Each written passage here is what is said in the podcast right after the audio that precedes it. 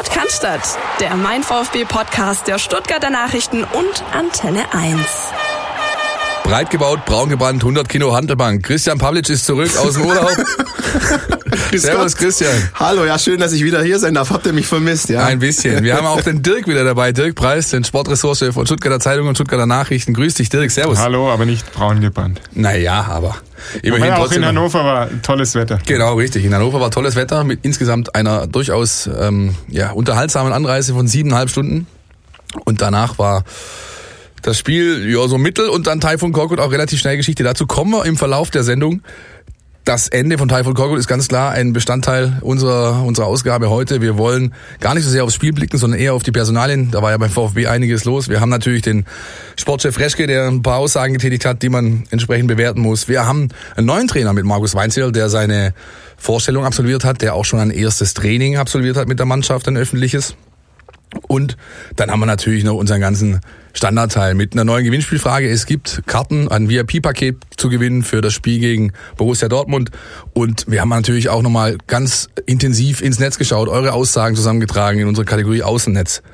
Jetzt wollen wir aber mal nochmal loslegen. Dirk, ja. Samstagmittag. Wir saßen im Taxi, ehrlich gesagt, als wir die Aufstellung ähm, gesehen haben, die Taifun Korkut ins Rennen geschickt hat in Hannover. Was war dein erster Gedanke? Bis dahin hatte ich ja nur die Sorge, ob wir rechtzeitig ins Stadion kommen. Dann hatte ich noch andere Sorgen, nämlich ob es äh, mit der Aufstellung ähm, tatsächlich was werden kann äh, bei Hannover 96. Ich habe es ehrlich gesagt nicht verstanden. Wir alle haben es, glaube ich, nicht genau verstanden. Nach dem emotionalen, wenn auch nicht äh, hochklassigen, aber sehr emotionalen Sieg, der so gegen Werder Bremen, der so eine Stellvorlage sein sollte für die kommenden Aufgaben, reist du zum Tabellenletzten und stellst dann da acht Defensive auf den Platz. Kann funktionieren, wenn die tatsächlich anders agieren, aber die haben dann leider Gottes, vor allem in der ersten Halbzeit, auch noch so agiert, wie es die Aufstellung ähm, erwarten ließ. Und ja, und dann entsprechend wurden die Sorgen äh, aus dem Taxi auf der Tribüne des Stadions in Hannover nochmal größer. Auch äh, der André Breitenreiter hat einen ganz interessanten Satz gesagt ähm, in der PK nach dem Spiel, nämlich als wir die Aufstellung gesehen haben, haben wir noch mal schnell reagiert. Selbst die waren überrascht, dass der VfB da mit so viel Defensiven anreißt. Aber die, der hat dann auch gesagt, äh, wir waren überrascht, aber es hat uns in die Karten gespielt. Ja, genau, genau. richtig. Dasselbe hat dann genau. auch Horst Helter noch mal am Tag danach auch noch mal bekräftigt. Ähm, alle waren ein bisschen so von den Socken. Auch ich. Ich war zwar nicht hier zu Lande, ja. Vielleicht hätte ich ähm, die Zeit eher nutzen sollen mit Schwimmen im Wasser, Wandern oder einer sinnlichen Massage. Aber ich habe mir das Spiel angeschaut ähm, am Samstagnachmittag und ähm, ja, mir ging es da ähnlich wie euch. Und ja, wir wollen nicht zu lange auf dieses Spiel eingehen, aber die erste Halbzeit war unterm Strich indiskutabel kann man wahrscheinlich nicht anders bezeichnen. Und ähm, ja, das ist das, was mich eigentlich am allermeisten geärgert hat. Ähm, jetzt in der Hinrunde oder in den wenigen Spielen, die es bisher gab, ähm, hatte der VfB zweimal die Möglichkeit, Momentum dieses tolle Wort mitzunehmen. Einmal nach dem 3-3 in Freiburg, nach dieser furiosen zweiten Halbzeit, als dann das Heimspiel gegen Fortuna Düsseldorf äh, anstand und du mit äh, Glück noch gerade einen Punkt geholt hast. Und eben nach diesem dramatischen Sieg gegen äh, Werder Bremen, wo du dann eben zum Tabellenletzten reist, der eigentlich am Ende ist, der unbedingt gefordert ist, den du, ja, den du einfach äh, ausnehmen kannst. Und dann gehst du hin, verziehst dich und, und, und lieferst ähm, dem Tabellenletzten einfach ja, die beste Chance, um einfach zurückzufinden, tabellarisch und spielerisch. Ja, ich glaube auch, das war einfach einer der letzten Punkte, die dann dazu geführt haben, dass die Entlassungspressemitteilung äh, am Sonntagmorgen bei uns allen eingetrudelt ist. Korkut hat es nicht geschafft, ähm, diese Momentums, Momentä, ich weiß nicht, wie ist eine Plural, egal. Momenti. Äh, Momenti, Dankeschön, mitzunehmen. Ähm, er hat zum ersten Mal auch eine, eine, eine Dreierkette hinten reingestellt, wieder völlig umgeworfen. Man hat einfach, das haben wir ja die ganzen Wochen besprochen, man hat ganz wenig System gesehen, man hat ganz wenig Plan gesehen. Niemand war irgendwie klar, was will er denn eigentlich und wie will er das mit der Truppe machen. Er konnte es auch nicht vermitteln. Und dann hat das dazu geführt, dass eben die Vereinsgranden sozusagen am Samstagnacht noch die Entscheidung getroffen haben. Da flog man zurück von Hannover und hat sich dann bei Präsidenten im Haus getroffen und in einer mehrstündigen Sitzung war dann am Schluss der Fakt da, da wurde der Daumen gesenkt und dann war das Thema Korkut Geschichte. 1.30 Uhr, glaube ja. ich, war es, ne? ja. als die Entscheidung dann getroffen war, die, die Führungsriege wieder auseinandergegangen ist.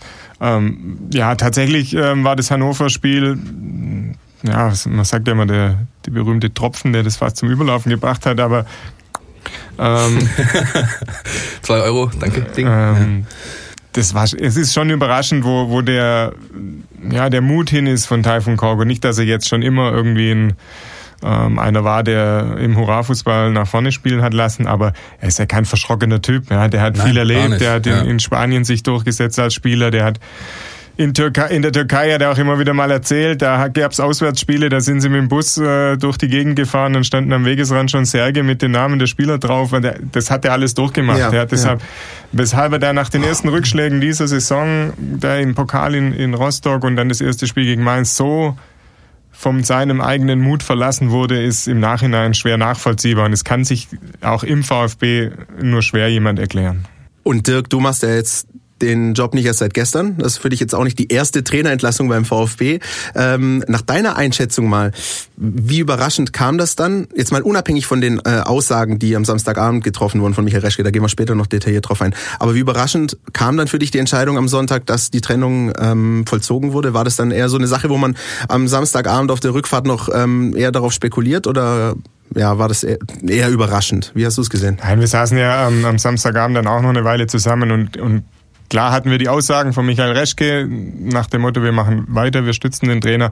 Aber ehrlich gesagt, ähm, haben wir da schon ein bisschen gezweifelt. Ne? Und ich, weil das, das Problem war eben diese, diese Art und Weise. Es ging nicht um die reinen Ergebnisse. Wenn, wenn du fünf Punkte hast nach sieben Spielen, aber sagen wir mal, jedes Spiel ganz unglücklich drei zu vier verlierst und, und alle sind sich einig, da entsteht was, da die Spieler machen Schritte nach vorne, da fehlt jetzt noch das letzte Quäntchen, dann kannst du auch voller Überzeugung sagen, komm, mit dem Trainer machen wir die nächsten zwei Spiele, drei Spiele oder sogar klar, ein klares Commitment bis zur Winterpause oder noch länger.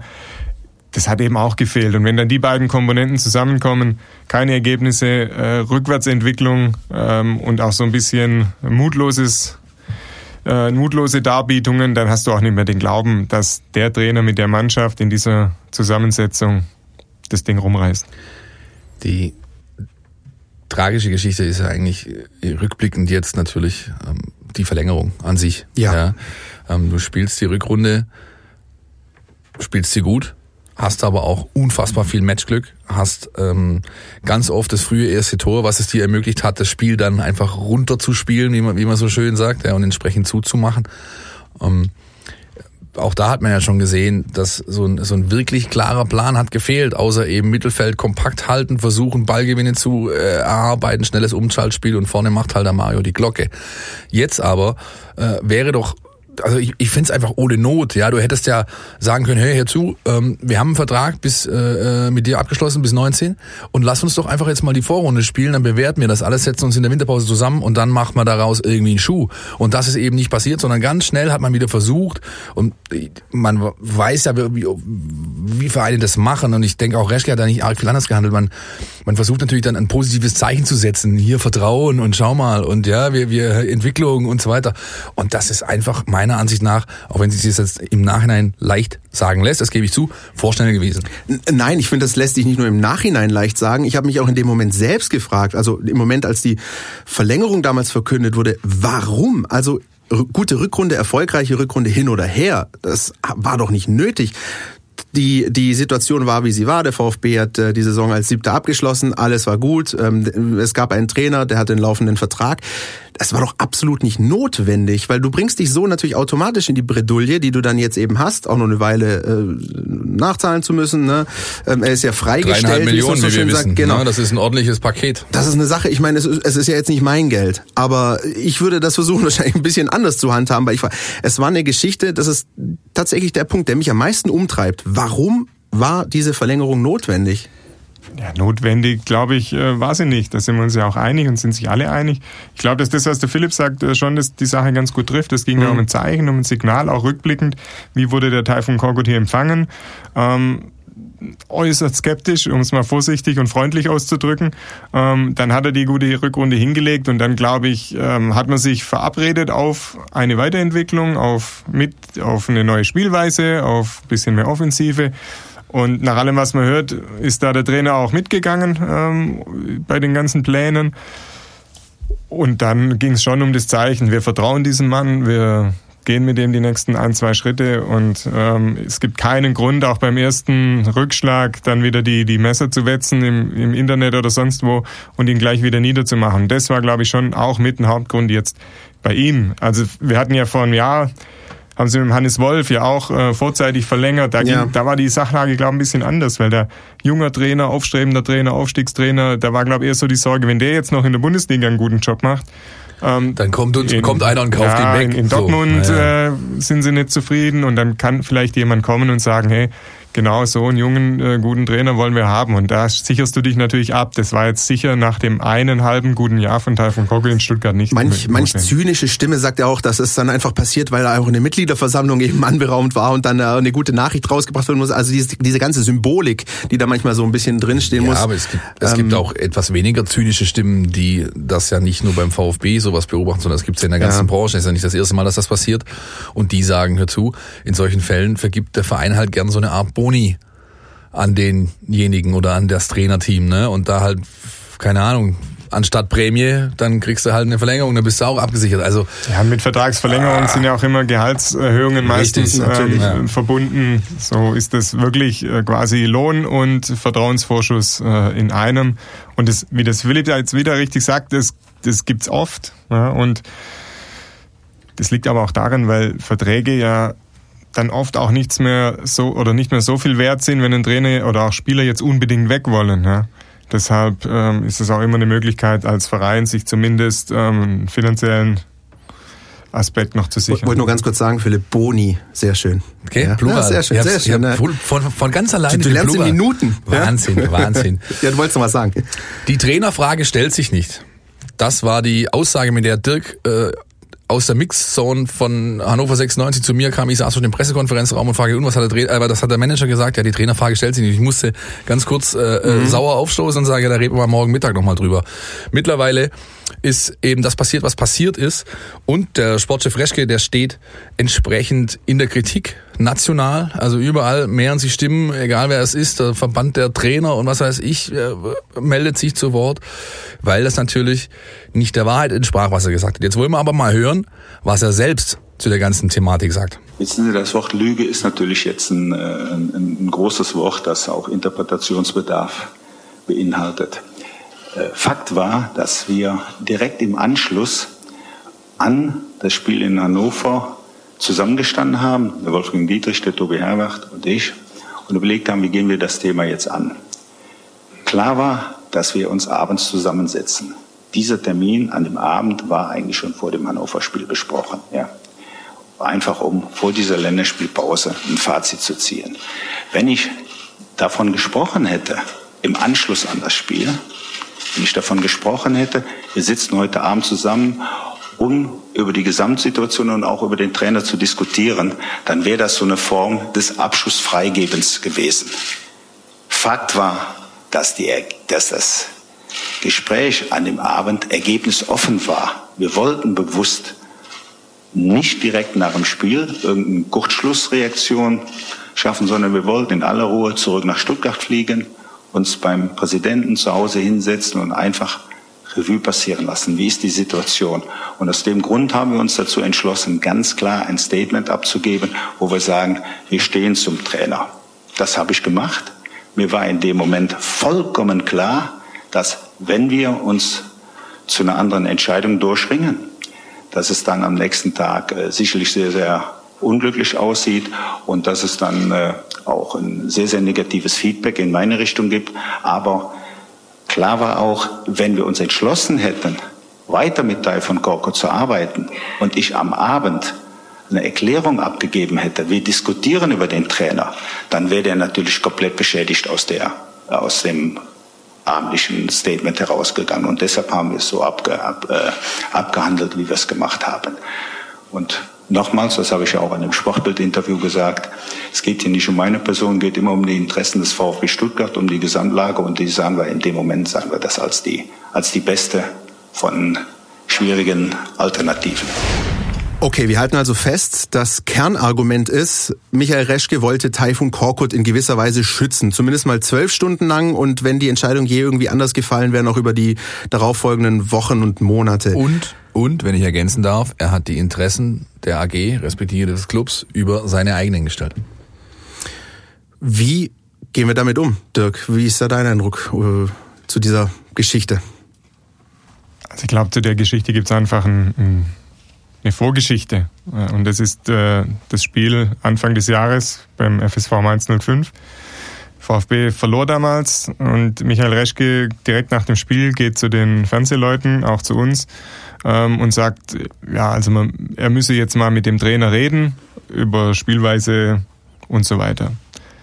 Und dann ist nämlich genau tatsächlich das eingetreten. Dann war der Trainer natürlich in Frage gestellt. Aha, der Manager beredet jetzt mal mit dem Trainer, wie der künftig spielen soll, mischt sich also ein in die sportlichen Belange. Äh, so wurde das ja dann interpretiert, auch wenn äh, Michael Reschke damals beteuert hat, sie würden sich ohnehin nach jedem Spiel zusammensetzen und analysieren. Und ich glaube, diesen Eindruck wollte er mit aller Macht oder diesen dieses Vorpreschen wollte er mit aller Macht verhindern, hat das Gegenteil gemacht und einfach auch da irgendwie den Knopf zwei, drei Stufen überdreht, weil ich glaube, es hätte durchaus eine Variante gegeben, um uns so ein bisschen ratlos zurückzulassen. Wären wir nicht glücklich gewesen in dem Moment am, am Samstagabend in Hannover, wir als äh, Journalisten, aber... Was wäre so eine Variante gewesen? Zu sagen, wir müssen uns zusammensetzen und die Situation analysieren, das sind zum Beispiel so Aussagen, die ich irgendwie nicht mehr hören kann am Wochenende. Was wäre denn die Alternative? ja, du, du kannst ja irgendwas. Also ich glaube, da hat es schon Möglichkeiten gegeben zu sagen, ja, jetzt äh, wir diskutieren jetzt nicht über den Trainer im Moment oder also es ist schwierig, das gebe ich zu. Absolut, ja. ja. Ähm, ja, ja. Aber es, man hätte nicht äh, so weit gehen müssen, um danach am nächsten Morgen die komplette äh, Kehrtwende hinzulegen. Ähm, so ist es eben geschehen, aber ich glaube, ist so ein bisschen die Folge aus dem, was mit Hannes Wolf und damals in Mainz passiert ist. Ja, oder auch die, also man, also, es ist einfach, wie soll ich sagen, das, ob man das gut findet oder nicht, aber es ist Usus in der Branche. Er ist nicht der Erste, der das so macht, ja, der ähm, da gewissermaßen äh, auf Zeit spielt, weil nichts anderes hat er getan. Ja, er hat im Endeffekt nur auf Zeit gespielt. Ähm, er war Anfang seiner Amtszeit hier zum, zum Willkommensbesuch hier in der Redaktion und auch da hat er schon gesagt, hey, im Zweifel, wenn es drauf ankommt, dann werde ich eben so handeln. Das heißt, jeder von uns wusste, wie die Spielregeln sind. Er hat es schon mal so gemacht im, im, im Fall Terodde, wo er, wo er gesagt, ja, genau. wo er quasi sagt, pass auf, der Simon wechselt nicht, dann rufen wir den Struth noch an, den Berater, der sagt dasselbe und äh, zehn Tage später war Simon Terodde Spieler des ersten FC Köln. Ähm, Bereits da übrigens, nach dieser Terodde-Geschichte, hat äh, Michael Reschke dann die Formulierung gewählt, die er dann jetzt auch wieder im, bei verschiedenen Presseterminen irgendwie gebraucht hat. Sagt, wir können sie gleich anhören. Ja, genau. Würde ich sagen, hören wir direkt mal an. Denn, denn die Begründung, die er jetzt liefert, die hat er auch schon mal geliefert. Zum Thema äh, eigene Glaubwürdigkeit, ich glaube, das habe ich jetzt ausgeführt. Ähm, es geht immer um das, was in der aktuellen Situation für den VfB Stuttgart das Beste ist. Und wenn da mal ein, zwei Fälle passiert sind, wo eine massive Wahrheitsbeugung vielleicht vorgelegen hat, dann äh, ist es einfach so. Ich kann gut damit leben. Ich glaube, dass ich äh, sehr glaubwürdig bin in Vorgehen und in vielen Aussagen, die ich treffe. Massive Wahrheitsbeugung. Der schönste Euphemismus wahrscheinlich seit Jahrzehnten am Cannstatter Vasen für Lügen. Doch. Kann man, kann man, kann man, kann man, ich, also, also ganz ehrlich, ähm, ich bin selber natürlich nicht begeistert von, von der ganzen Aktion, weil wir, wir, wir sind, sind ja betroffen. sozusagen ja. Ähm, betroffen. Ähm, aber ich, ich würde mich auch dafür hüten, jetzt zu sagen, so ein Lügner oder. Ja, das so, stimmt. Wer ein bisschen weiß, äh, wie die Branche läuft, weiß, dass da halt auch mit Tricks gearbeitet wird. Ähm, Spielertransfers, die gehen nicht einfach ähm, mit dem Notar an der Seite über die Bühne und alles läuft ähm, astrein und schnurgerade. Es ist eben was anderes, ob ich hinter den Kulissen bei Spielertransfers mit Beratern, Vereinen und so weiter vielleicht hier und da mal so, so einen kleinen Trick anwende oder ob das jetzt halt in der Öffentlichkeit passiert. Und das ist, glaube ich, der, der große Unterschied, der jetzt auch für Michael Reschke ein anderer ist. Der hat viele Transfers eingefädelt in Südamerika, auf der ganzen Welt. Ähm, und ich sage nicht, dass er da jedes Mal irgendwie die, die Spielertaschen äh, Taschenspielertricks, ja, so rum, ähm, ausgepackt hat. Der, dessen, wie gesagt, der ist hoch angesehen in der Branche als Scout, als Spielerentdecker, als, äh, ja, als einer, der einen Kader zusammenbauen kann. Aber alles, was er da jahrelang, jahrzehntelang machen musste, geschah nicht im Lichte der Öffentlichkeit. Und jetzt muss er eben die Entscheidungen nach außen äh, repräsentieren und da ist vielleicht äh, zumindest ein vorsichtigeres Wort ganz angemessen. Vielleicht ist es gar nicht so schlecht. Dafür sind Euphemismen manchmal doch auch gar nicht so ungünstig. Er sagt auch selbst, und das ist die Begründung, die er immer wieder vorbringt, und die finde ich auch durchaus nachvollziehbar, er differenziert immer ganz klar zwischen interner Kommunikation und externer Kommunikation. Also was ich nach außen bringe, das ist das eine, wie wir intern darüber diskutieren, auch mit den äh, verantwortlichen Personen, nicht nur in Führungsgremien, das ist die andere Geschichte. Und das nehme ich ihm durchaus auch ab. Ähm, für mich ist es tatsächlich auch, ähm, wenn ihr mich, persönlich fragt, ähm, einfach Teil des Geschäfts. Das ist halt mittlerweile so. Es ist ein schmutziges vor allem. Es ist ein schmutziges Geschäft. Es, es äh, reiht sich eigentlich nahtlos ein in die in diese sogenannten Mechanismen, in das, wie ja, es halt einfach funktioniert. Da werden Spieler, so äh, Trainer aus anderen Verträgen gekauft. Ähm, das ist nun mal einfach mal die so. Die Branche läuft leider schon sehr, sehr lange so und es wird sich auch nicht mehr ändern. Wir alle kennen die Spielregeln und spielen danach. Und ich verstehe aber auch jeden, der draußen ist, der von Beobachter ist, der Fan ist, der sagt, das ist nicht korrekt. Ich möchte nicht, dass Verantwortliche meines Vereins so handeln. Ähm, ja, was man vielleicht noch festhalten kann, Dirk hat es gerade schon angedeutet, äh, Reschke ist ein unfassbarer Profi, ein Fachmann auf, auf seinem Gebiet, der Kader, ähm, des Kaderbauens, der Spieler entdecken, äh, Transfers tätigen. Was er halt nicht so gut kann, ist das Agieren in der ersten Reihe. Ja, es ist Usus bei Profiklubs, dass Jugendspieler schon im U17-Bereich Medientrainings erhalten. Vielleicht sollte man dem Herrn Reschke auch mal eins angedeihen lassen. Dann könnte es sein, dass er in Zukunft die ein oder andere Aussage so nicht trifft oder sich einfach cleverer verhält. Auf der anderen Seite ist er jetzt so, wie er ist und so haben wir ihn jetzt eigentlich auch schon kennengelernt, ne? Ja, es ist ganz schwierig, aber ähm, wie gesagt, er ist nicht der Erste und er wird auch nicht der Letzte sein. Lass uns einfach mal einen Knopf dran machen. Eine Sache möchte ich aber trotzdem noch gerne loswerden, denn weil du, Philipp, ja gerade auch noch die Fans angesprochen hast, die das auch so und so sehen. Wir haben euch über unsere App äh, draußen gefragt. Ähm, was haltet ihr denn davon, von dieser ganzen Geschichte um Michael Reschke, um die ja massive Wahrheitsbeugung, die ja. er da vollzogen hat? Ist das akzeptabel? Und ähm, das ist auch, ja, ich glaube, das deckt sich ein bisschen so mit, mit äh, unserer Sichtweise. Zwei Drittel, ein Drittel, also 68 Prozent sagen ja. Diese, äh, dieses Handeln von Michael Reschke, das gehört einfach zum Geschäft. Das ist Usus, das äh, passiert nun mal.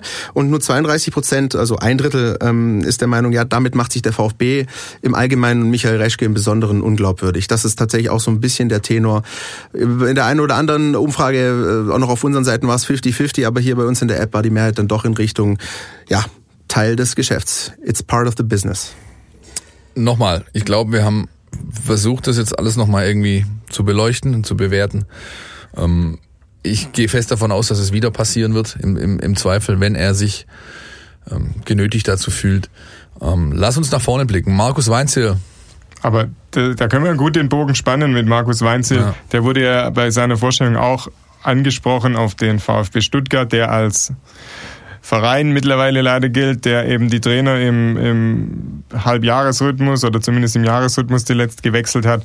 Ähm, 14 Trainer in zehn, zehn Jahren, Jahren oder so hieß ja, es ja, wurde er damit konfrontiert und seine Antwort war quasi ein verbales Schulterzucken und eben auch, es ist so, wenn die Ergebnisse ausbleiben, das, das Geschäft dreht sich dann schnell, das muss man alles nicht gut finden und sollte man auch nicht gut finden. Ja.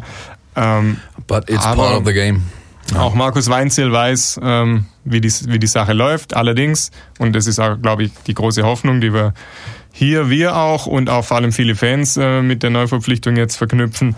Es geht auch anders. Man kann auch mal Natürlich. drei Jahre, vier Jahre äh, bei einem Verein erfolgreich arbeiten und Markus Weinzel hat es beim FC Augsburg vorgemacht. Und möchte das jetzt beim VfB Stuttgart wieder tun.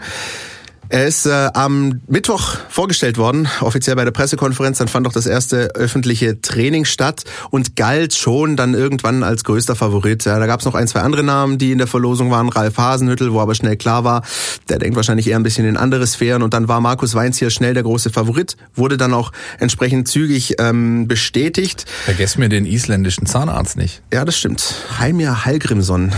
Ja. Jetzt, wo die Mannschaft sich schon nach den Spielen vor der Kurve aufbaut und hier das Island-Hu versucht zu etablieren, da hätte man ruhig den passenden Trainer dazu holen können. Es wäre eine mega spannende Sache geworden. Also ohne Witz, also ich hätte es gern gesehen, ja. ähm, aber es wäre natürlich ein Riesenexperiment äh, gewesen. Ähm, ich der war jetzt lange Zeit Nationaltrainer, im Hauptberuf noch Zahnarzt und dann das Tagesgeschäft Bundesliga ist sicher ja. eine andere Nummer und ich glaube, das, das war dann auch die Gemengelage, wo sie zwar mal mit dem Gedanken gespielt haben, auch mal kurz abgeklopft haben, was da für Möglichkeiten sind und dann aber sich letztlich sozusagen für die etablierte Variante Markus Weinzel entschieden hat. Und ich glaube, das ist kein Fehler, wenn man sieht, wie er sich die ersten Stunden, muss man ja sagen, mhm. äh, über die wir jetzt mittlerweile reden können, auf die wir zurückblicken können, wie er sich da präsentiert hat.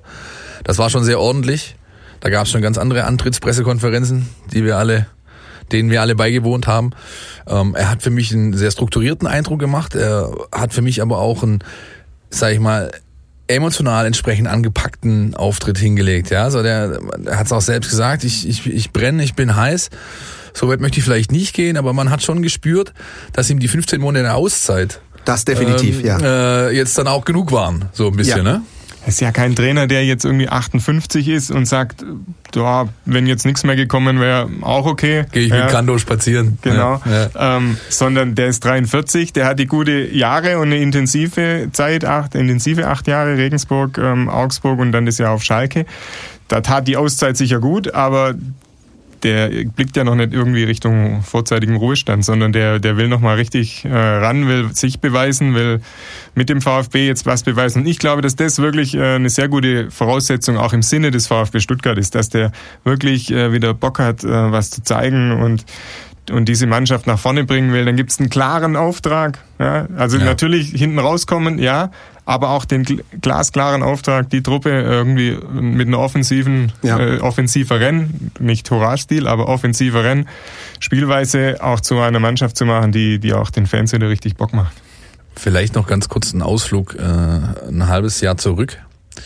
Entlassung Hannes Wolf. Auch damals gab es einen Erstkontakt zu Markus Weinziel. Schlussendlich hat es nicht geklappt.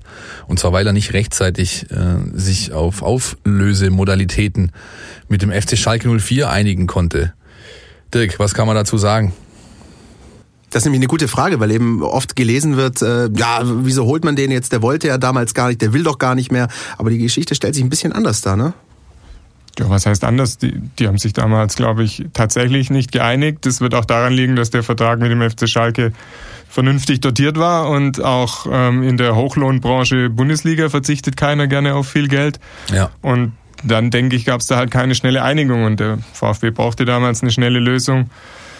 Dann hat es so nicht geklappt. Ähm, man sagte, dass es damals durchaus Missstimmung so ein bisschen gab, warum das jetzt nicht hingehauen hat. Ähm, die ist jetzt verflogen. Klar, der VfB braucht wieder einen Trainer und ähm, Markus Weinzel ist ja, sagen wir jetzt nicht der Messias, als den wir jetzt hier ihn feiern.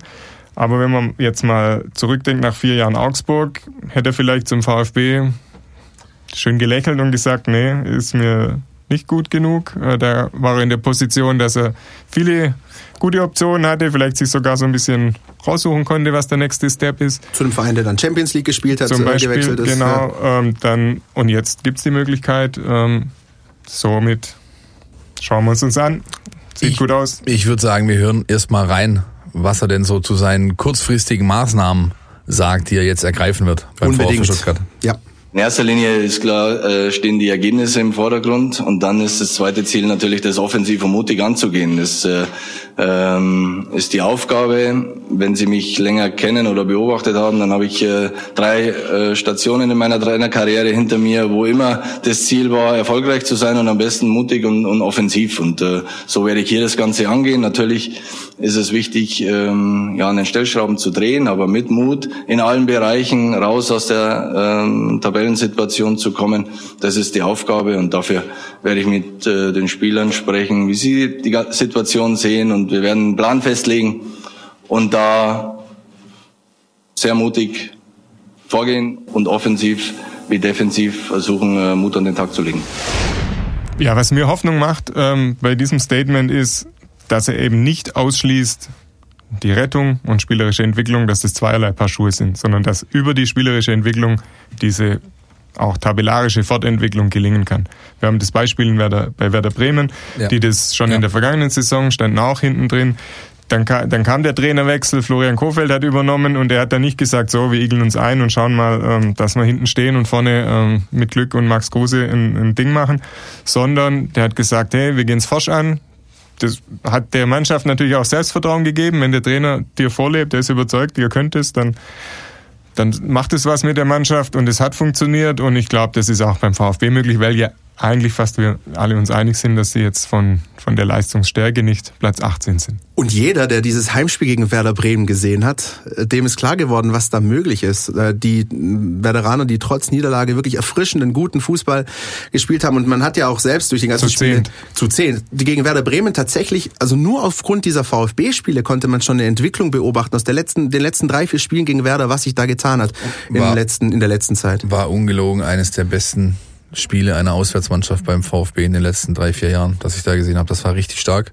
Und Dirk hat das, äh, hat den, den Bogen völlig zurechtgeschlagen. Werder Bremen ist da eine Mannschaft, wo man einfach nur stolz sein kann, wenn man es mit Werder hält, wenn man auf diese Entwicklung zurückschaut, weil man eben äh, gesagt hat, weißt du was, ich mache hier nicht, ich park hier nicht den Bus, ja, ich mache hier nicht den VfB, VF für Beton, sondern ich spiele einfach ähm, das, was meine Mannschaft zu spielen imstande ist. Ich versuch's mit attraktivem, offensivem Stil, ohne dabei zu vernachlässigen, dass es eine stabile Abwehr braucht. Das ist mit meines Erachtens eines der Hauptprobleme, die Haupt, äh, die Weinzel jetzt hat. Äh, 13 Gegentore in sieben Spielen. Wenn man, ähm, wenn man da sieht, wie die letzten ein, zwei Jahre gelaufen sind beim VfB hinten drin, dann ist das definitiv ein Schwachpunkt, gerade in der Defensive. Ähm, ja, Aber ganz- weil eben, Entschuldigung, Ja, weil eben auch ständig Druck auf die Abwehr kommt. Natürlich. Ne? Wenn Ja, du klar. nach vorne kaum Entlastung hast, jeder, Ja, jeder Ball wird geschlagen, kommt schnell zurück. Ja, ja. Ja, da hast du natürlich ständig äh, den Druck äh, gegen den Ball hinten drin und nicht, also hinten in der letzten Reihe gegen den Ball direkt arbeiten zu müssen. Und es gibt ja noch ein anderes Beispiel, nicht nur Werder Bremen, 1899 Hoffenheim hat es auch mal aus einer eigentlich ausweglosen Situation sich noch gerettet. Damals kam Markus Gisdol.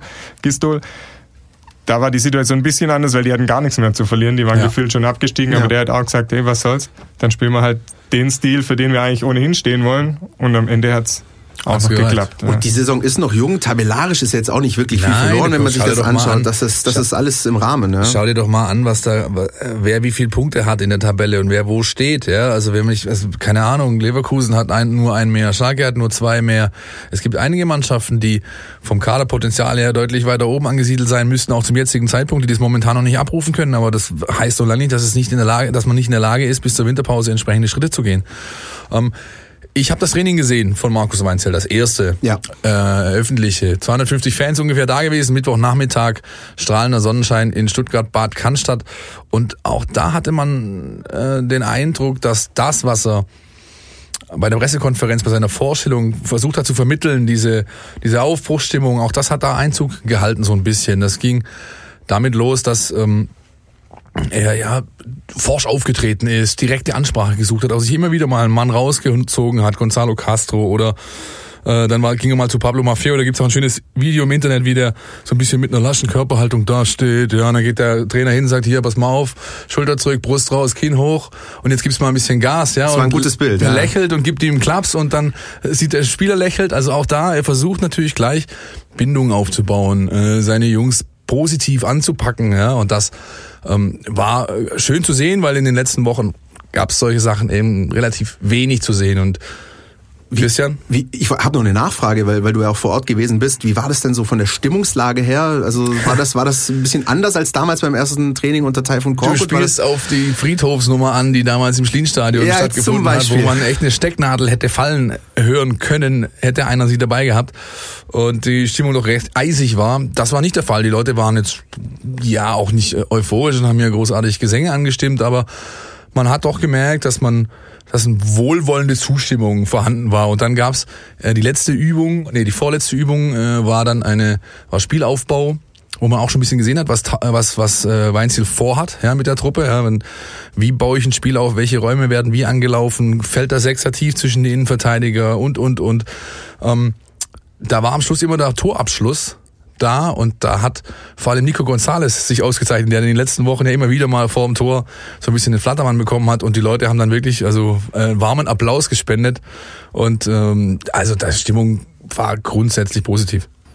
Ja, ein ein kleines Detail, die Kollegen, der Kollege Gregor Preis war ja mit dir unten. Ja. Ich glaube, er hat äh, übermittelt äh, geschrieben oder mir gesagt, ich weiß es gar nicht mehr.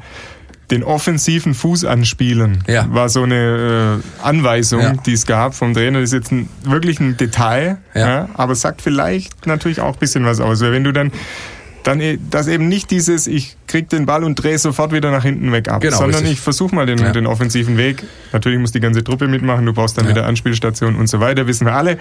Aber ist ein kleines Detail, das vielleicht auch zeigt, wohin die Reise Genau. Das ist, soll. äh, das ist, um's, um genauer zu, um ein bisschen genauer zu, ich habe das auch beobachtet, ja, und das ist äh, der ballferne Fuß, wenn die Bewegung nach vorne ist. Ja, ja, exakt, ja. Und du, also ich stehe beisp- beispielsweise auf dem rechten Flügel und der Mann aus der Mitte spielt mich an, wenn er mich auf den linken Fuß anspielt, dann ist es der Fuß, wo ich die eher die Tendenz habe, mich wieder zurückzudrehen und abzu, abzudrehen, ja. Und der, der rechte, der vordere, der Ballferne, wenn er von links spielt, ist der, wo es einfach straight nach vorne geht, wo ich dann meinen Speed auch nutzen kann, wo ich gar nicht erst in Versuchung komme, nochmal abzubrechen. Und das war äh, öfters ein Thema, das stimmt. Ja. Schade, dass ihr diesen, diese Turnübungen von Philipp Meisel gerade hier nicht sehen konntet. Das ist der erste Moment, an dem ich wirklich irgendwie traurig bin, dass man uns nur hört. und wir Ja, sind ich- froh, dass es keine Verletzten gab. Richtig, genau, genau. Wir- Vielleicht noch zum, zum Stichwort wohlgesonnene Stimmung. Wir haben natürlich auch wiederum euch da draußen gefragt, ähm, was haltet ihr denn von Markus Weinziel? Und äh, ich glaube, diese Stimmungslage, die können wir einigermaßen wiedergeben.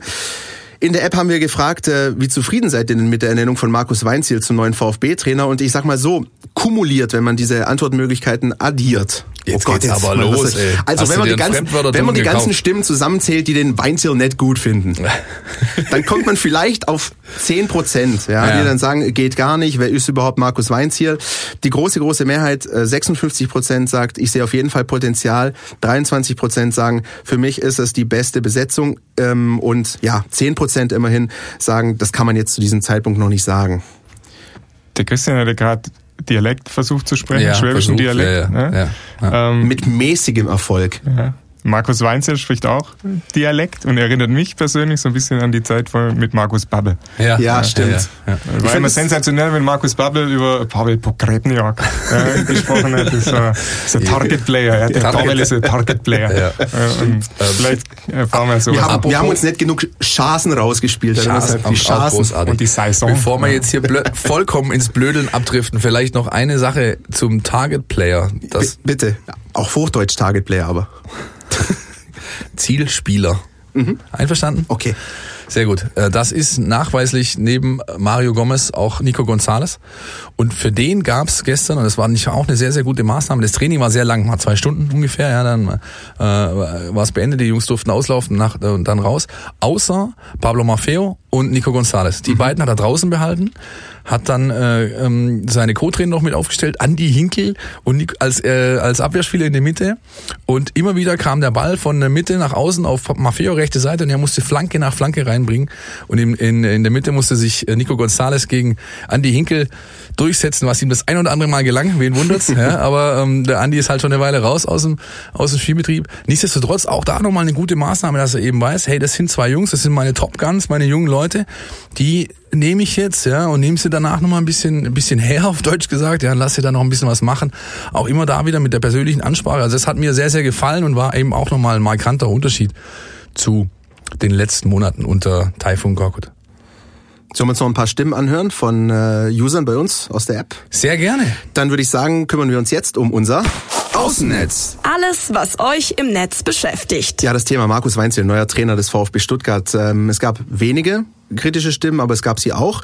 Unter anderem mal äh, sinnbildlich rausgezogen Carlos, der sagt, ähm, Kontinuität ist ein Wechsel, der nicht auf den VfB ausgestellt ist. Das liegt seit Dekaden an den Blinden im Vorstand. Das einzige Kontinuum ist die jährliche Krise im Herbst mit darauf folgender Trainerentlassung sowie im Frühjahr die unvermeidliche Vertragsverlängerung nach fünf nicht verlorenen Spielen. Um diese Kontinuität zu bewahren, wurde Reschke verpflichtet, ein Meister der unmotivierten Vertragsverlängerungen. Das ist eine eher kritische Stimme. Der Rest, die eher deutliche Mehrheit, ähm, ist da dann momentan aber wirklich eher zuversichtlich. 1893 Forever sagt, Markus Weinzier ist eine gute Lösung. Ob sie sehr gut war, wird sich erst noch zeigen. Lassen wir ihn in Ruhe seine durchaus schwierige Aufgabe angehen. Seine Aufgabe ist machbar, denn er findet eine qualitativ gute Mannschaft vor. Das Team muss nun richtig geführt werden und es richtig behandelt werden.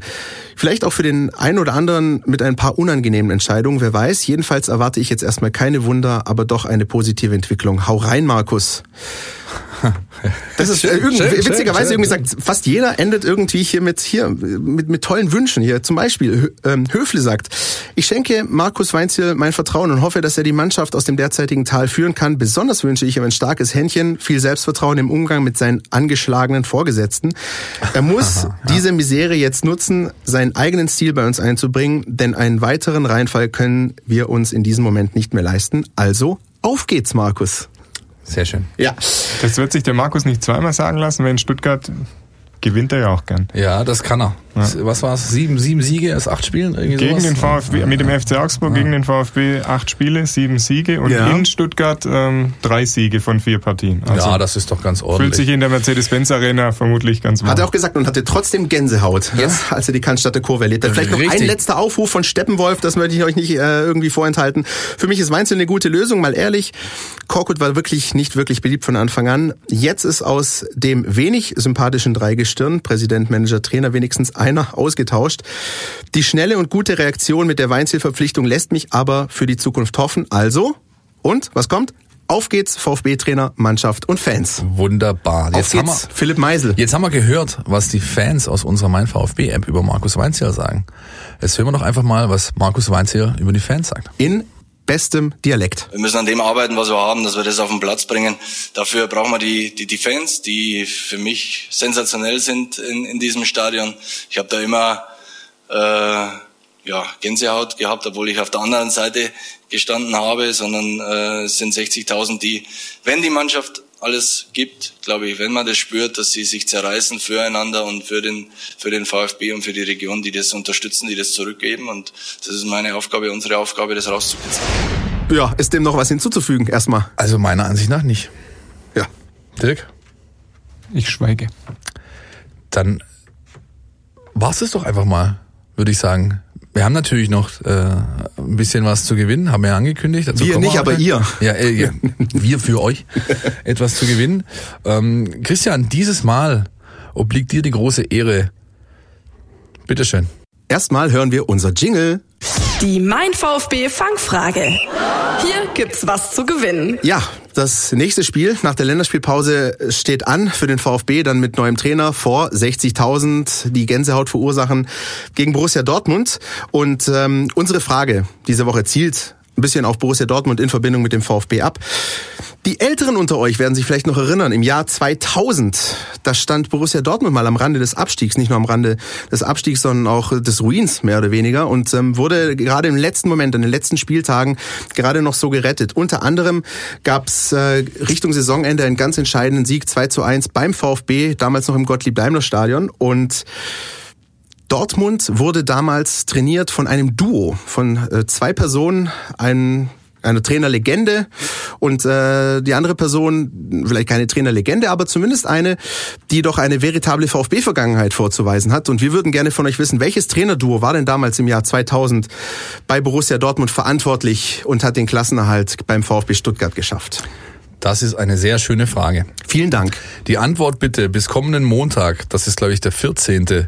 Oktober, 14 Uhr an info at meinvfb.de. Bitte nicht vergessen, euren vollen Namen, Telefonnummer, der 15. Dirk, danke. Der 15. Äh, vollen Namen, Telefonnummer und äh, die postalische Adresse, damit wir eben euch kontaktieren können und dann auch im gegebenen Fall die Karten des VIP-Pakets, das uns äh, die Krombacher Brauerei freundlicherweise zur Verfügung stellt und äh, das wir verlosen, ähm, dann auch zuschicken können. Nicht wahr, Christian?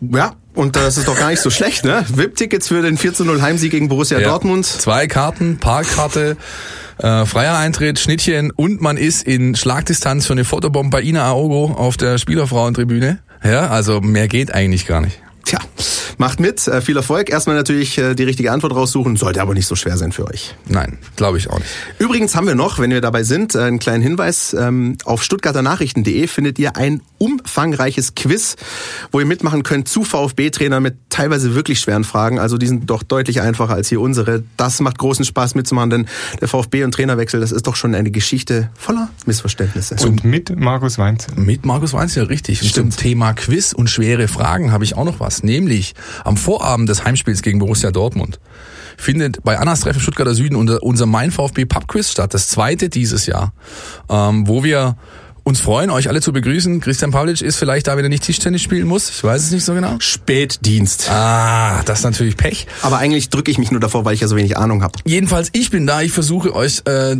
einen Quizmaster zu geben, wie sie das gehört. Wir haben fünf Fragerunden vorbereitet mit jedem fünf Fragen rund um den VfB Stuttgart, seine Geschichte, seine Legenden, seine Trikots, alles querbeet, mehr möchte ich noch gar nicht verraten. 19 Uhr geht's los bei Annas Treff in Stuttgart Süd. Ich freue mich, wenn ihr zahlreich vorbeikommt. Darf ich noch eine Frage stellen zum Schluss? Immer. Euer Fachwissen testen. Welche drei VfB-Trainer mussten den Verein verlassen, nachdem sie gegen Markus Weinzierl verloren haben? Uff. Ah, Armin Fee. Armin Fee ist zurückgetreten, ja. ja, genau. Zorniger? Zorniger? Alex Alexander Zorniger? Zorniger, auch richtig. Und dann kann es eigentlich nur noch, ich glaube zwei. Der schöne, der schöne Bruno oder der, der holländische Brummbär, einer von beiden, aber ich glaube, ich glaube, Stevens war's, oder? Nee, Stevens hat ja Stevens immer hat bis zum Saisonende äh, mit durchgemacht. stimmt, stimmt, stimmt, stimmt. Es war Ja. tatsächlich Bruno Labbadia. Ja. 2013 im August. Immerhin zweieinhalb von drei. Den halben Punkt, den, den hast du jetzt aber auch mal schön eingesackt. Ja. Gut. Ich würde sagen, ähm, ja, ich hoffe, wir haben einigermaßen alles einordnen können. Ist doch viel passiert. Da, wenn schon sowas in der passiert beim VfB Stuttgart, dann würde ich sagen, sind wir doch einigermaßen glücklich, dass es in der Länderspielpause passiert, wo wir nicht so viel auf Spiele eingehen müssen, voraussehen, sondern konnten wir doch, glaube ich, einigermaßen einen Überblick liefern, auch über eure Reaktion. Freuen uns natürlich auch weiterhin, wenn ihr euch bei uns meldet. Das macht wirklich tierisch Spaß, da eure ganzen Kommentare zu lesen und auszuwerten. Richtig, das könnt ihr weiterhin tun über Facebook, über Twitter, über Instagram, einfach nach meinem VfB suchen und dann freuen wir uns, euch nächste Woche wieder einiges zu erzählen. Da äh, planen wir dann auch richtig auf das Spiel vorauszublicken. Haben wir natürlich heute noch nicht getan. Äh, Borussia Dortmund voll im Fokus. Bis dahin haben wir vielleicht auch das eine oder andere äh, Trainingseinheitchen oder Testspielchen von Markus Weinzel und der Truppe gesehen. Und dann schauen wir mal, ob der VfB gegen den Klassenprimus was holen kann am Samstagmittag. Oder Dirk? Ja, wir schauen es uns an. So sieht's aus. Herzlichen Danke. Dank, Dirk, dass du da warst mit deiner Expertise. Ja, sehr gerne. immer, immer wieder ein Vergnügen. Christian Pavlic, ja, zurück auf die Handelbank, hat mich gefreut. Habe die Ehre. Habe die Ehre. Und wir sagen Tschüss, bis nächste Woche. Auf Wiedersehen. Tschüss. Podcast, der Mein VfB Podcast der Stuttgarter Nachrichten und Antenne 1.